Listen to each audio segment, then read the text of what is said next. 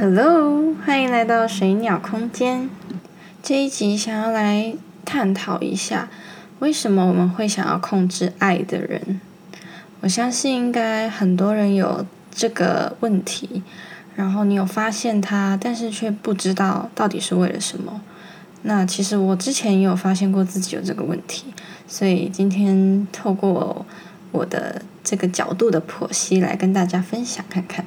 其实控制爱的人呢，不限定他是我们的伴侣对象，他或许是我们在意的任何一个人，可能是兄弟姐妹啊、父母啊，然后朋友啊、闺蜜啊等等等。那我发现，当我们出于善意，想要就是为为你好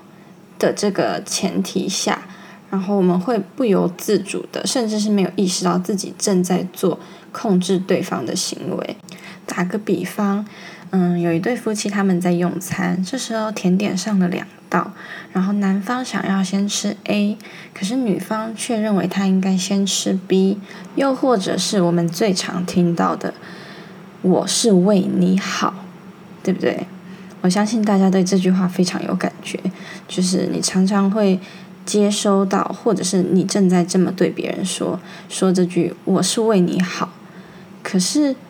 其实现在的我已经不太会这样子去对待别人，或者是身边的人，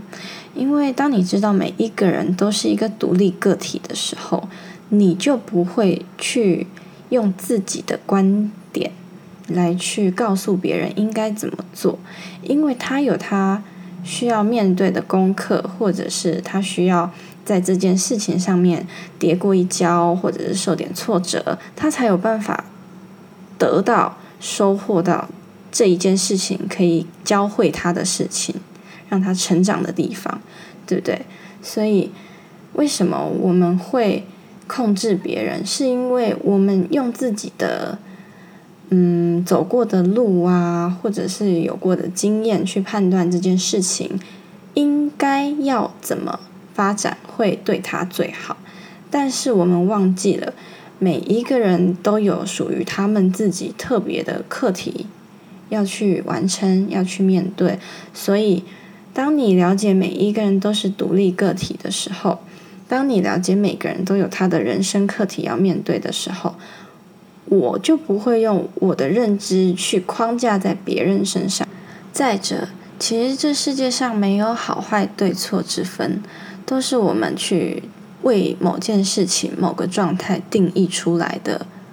界限。那所以说，如果一个人他做了一个举动，他可能背后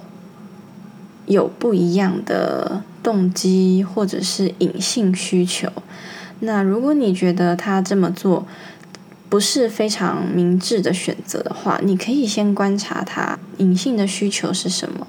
然后用提醒的方式或者是引导的方式，让他理解你所做的行为或言语，并不是为了要控制他，而是在给他一些提示或者是帮助。这样子的话，其实对彼此的关系都会有很大的弹性空间。你要知道，没有人喜欢老是被否定，老老是被抨击，对吧？那通常我们在接受一个老是否定你的人，是不是下意识的就会屏蔽掉他所有的意见，他所有给你的好的，或者是真的有建设性的一些提议？那么，其实我也有观察到，通常我们喜欢控制爱的人。的当下的自我状态是，嗯，比较失去自我的状态，也可以说是某个程度对自我没有安全感。我想说的是，如果你也是不由自主的会去控制爱的人，那么你可以自我检视一下，是不是自己的自我自信不够，是不是没有安全感？那你是不是借由控制他人的这个行为背后，想要得到一些自我价值的肯定？你想要证明你是对的，你想要证明你的经验比较多，不管你是想要证明什么，但是请记住，一段健康的关系，一段平衡的关系里面，你不需要去证明任何东西，你只需要成为那个最好的自己，让彼此都在舒服的方式下陪伴着彼此，这样才是可以细水长流的方式哦。其实生活需要时时刻刻都投以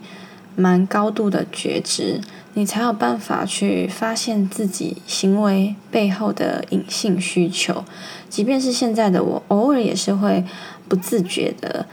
在做控制他人的言行，但没关系，至少我愿意花时间去发现自己的问题。那其实最怕的就是你正在做这件事情，但你却不自知，然后给身边的人带来非常大的压力。就是他们就会下意识的想要反驳、屏蔽掉你所提出的意见。那其实这样长久以来对一段关系真的是伤害蛮大的。